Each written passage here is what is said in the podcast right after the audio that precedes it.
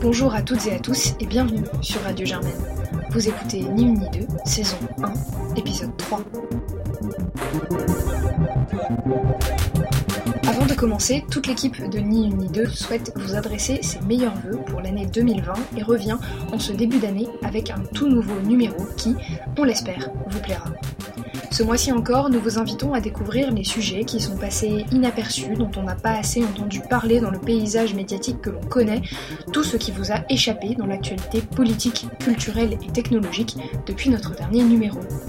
Alors, si vous en avez un peu assez de n'entendre parler que de la réforme des retraites et des grèves de la RATP et de la SNCF, ce numéro est fait pour vous.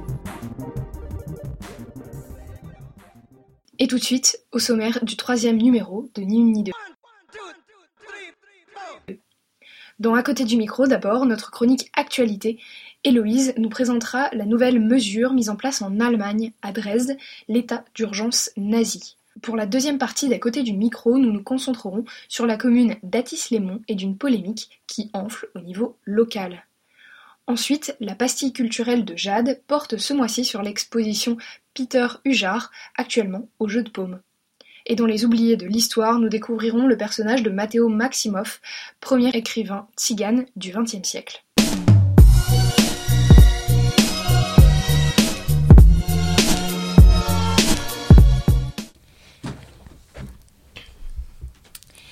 Nous nous retrouvons pour notre chronique d'actualité, les oubliés du micro, avec Héloïse. Bonjour Héloïse. Bonjour. Et ce mois-ci, on va vous parler d'un pays qui a une conception assez particulière de l'état d'urgence. Alors l'état d'urgence, vous vous en souvenez sûrement après les attentats de 2015, mais en Allemagne, il est aujourd'hui utilisé pour un tout autre objectif. Héloïse, tu nous en parles dans les oubliés du micro. Et oui, aujourd'hui on va parler de l'état d'urgence nazi à Dresde.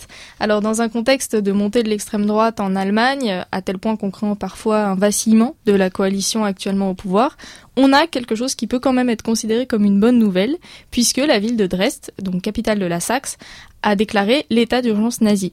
Alors, état d'urgence et nazi, euh, dans la même phrase, ça pourrait faire très peur, mais ça peut aussi être vu comme euh, rassurant. En fait, il s'agit d'une mesure qui a été portée par l'élu Max Aschenbach, euh, un élu de gauche, et la mesure a été votée le 30 octobre 2019. Alors pour l'instant c'est surtout symbolique et ça vise à sensibiliser contre la montée de l'extrême droite.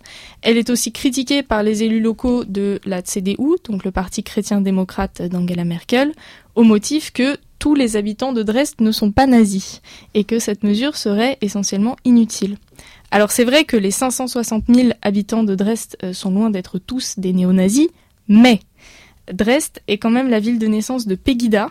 Donc en 2014, c'est un mouvement qui se décrivait comme, je cite, patriote contre l'islamisation de l'Occident. Donc c'est un mouvement islamophobe, xénophobe, soutenu par le parti d'extrême droite allemand Alternative für Deutschland et qui a organisé, toujours en 2014-2015, de grandes manifestations hebdomadaires qui ont mobilisé rien qu'à Dresde, jusqu'à 25 000 manifestants. Donc même si Pegida a peu essaimé dans les autres villes, puisque les autres manifestations euh, ne rassemblaient que 200 personnes, et même si les contre-manifestations rassemblaient souvent dix fois plus de citoyens, ça participe à une libération de la haine anti-immigration en Allemagne en règle générale, et ça va parfois encore plus loin, puisque euh, le 30 septembre, donc un mois avant le vote de la mesure, s'ouvrait, toujours à Dresde, le procès de huit hommes qui avaient prévu des séries d'attentats contre des étrangers et qui voulaient même déclencher une guerre civile. Euh, donc ils n'étaient pas affiliés à Pegida, mais ils appartenaient eux aussi à la mouvance néo-nazie.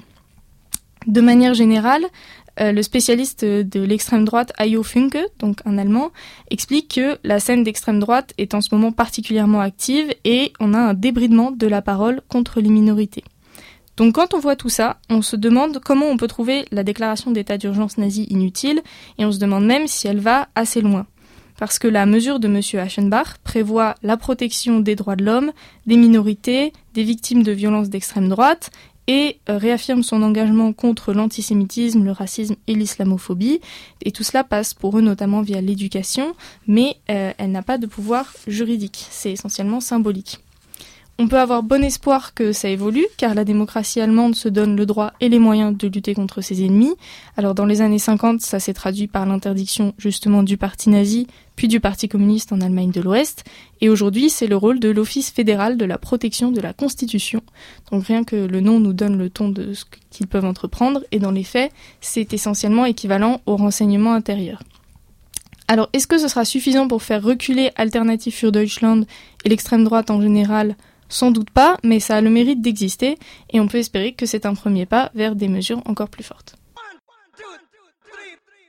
Merci beaucoup Héloïse et nous enchaînons avec la suite d'à côté du micro et revenons en France pour parler d'Atis-les-Monts, commune de 30 000 habitants en région parisienne au sud de l'aéroport d'Orly. Au printemps 2017, une décision de la maire Christine Rodier, élue Les Républicains, fait polémique. La subvention de 25 000 euros à destination de l'antenne des Restos du Cœur n'est pas renouvelée et la structure doit donc fermer ses portes. Depuis, le bâtiment est laissé à l'abandon et l'on pourrait croire qu'il va s'effondrer à chaque instant. Les anciens bénéficiaires ont bien été redirigés vers le centre d'Evry, pourtant à 40 minutes de transport d'Atis-les-Monts, un effort devenu trop important pour beaucoup. Joël, un ancien bénévole, témoigne. Au début, certains bénéficiaires ont tenté de faire le trajet, mais quand vous devez trimballer des cabas remplis de boîtes de conserve, c'est trop loin, trop compliqué. Dans les faits, peu de monde y va, vous lâchez vite l'affaire.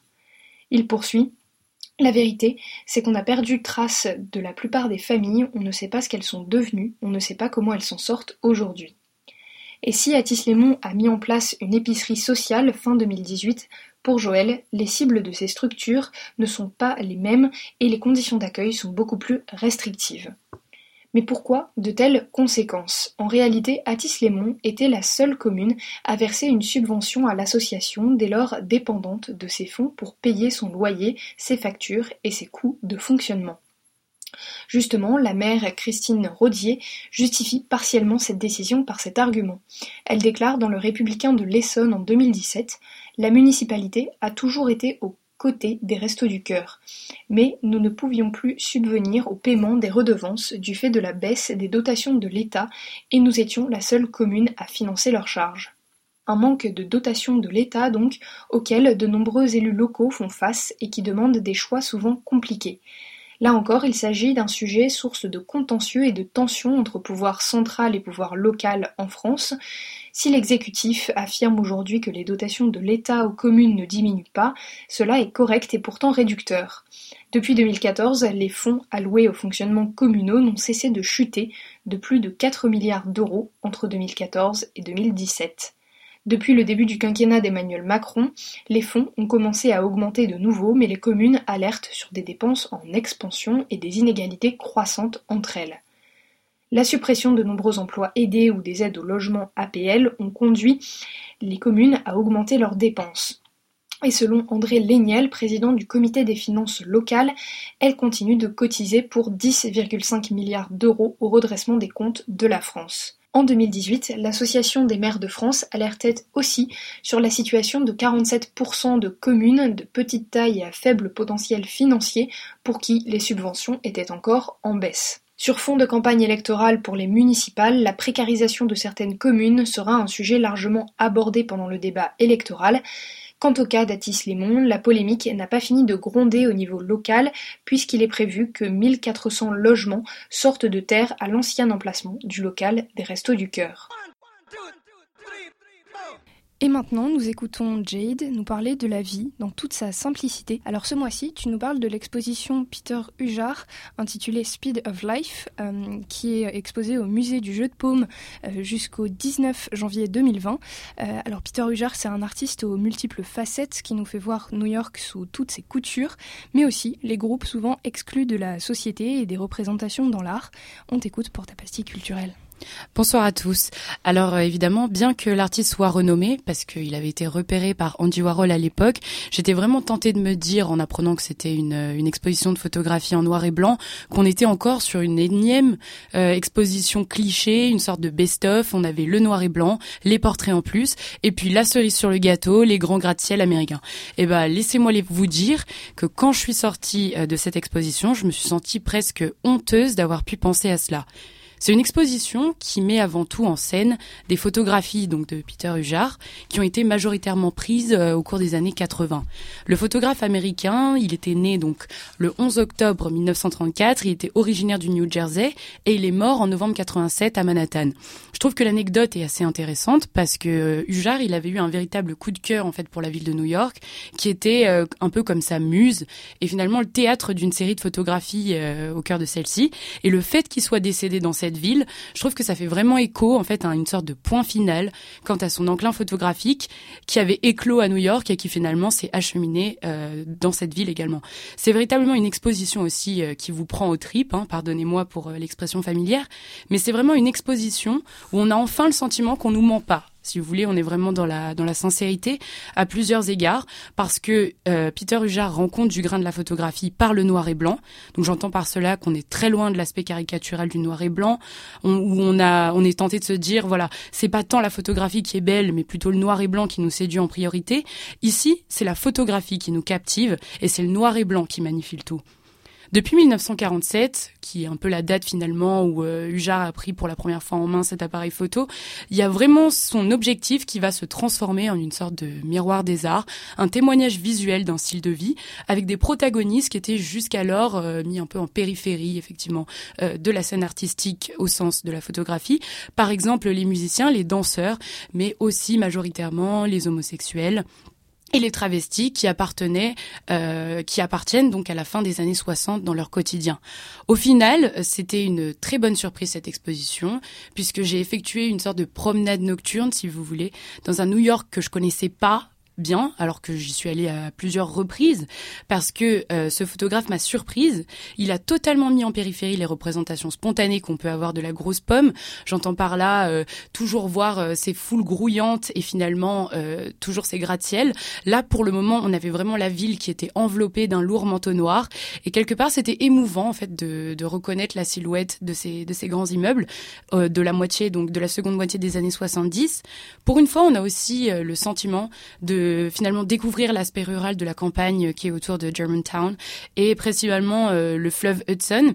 Et c'est assez drôle parce que d'une certaine d'un certain côté, on a quand même un rattachement à notre tradition romantique française, à l'image d'Apollinaire et ses poèmes avec la symbolique de l'eau qui, qui traduit la fuite du temps et qui d'une certaine façon va, va se rattacher au titre de l'exposition, qui correspond à ce speed of life, cette rapidité de la vie et l'écoulement du temps.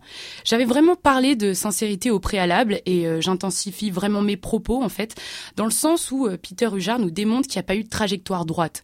Finalement que comme nous, en fait, il a été en proie au doute, aux remises en question. C'est pour ça que 1968 marque vraiment ce revers professionnel où il va faire complètement table rase de sa profession en tant que photographe de mode. Tout au long de l'exposition, vous pourrez découvrir la grande diversité des visages qui ont traversé sa vie. Euh, donc c'est euh, mis en œuvre effectivement par euh, sa série Portraits and Life and Death, avec avec son compagnon Paul Tech. Et on a encore une fois cette sincérité qui est démontrée par l'intimité qu'il va partager à la fois avec le avec euh, la personne nue qui photographie, mais également indirectement avec nous. Et ces corps sont envisagés dans leur globalité, avec leurs aspects, leurs imperfections, qui attribuent vraiment une portée autobiographique à son œuvre. Je recommande cette exposition pour finir parce que ces photographies, elles sont, comme je vous l'ai dit, empreintes de sincérité, prises sur le vif, mais elles sont aussi parfois posées, mises en scène, et elles témoignent vraiment d'une créativité avec des accessoires ou des masques sachant que Hujar affectionnait les visages voilés sur les portraits qu'il photographiait, et cela témoigne vraiment de la dualité qui réside en chacun de nous. Je pense vraiment que c'est aussi en cela que réside le génie de Peter Hujar.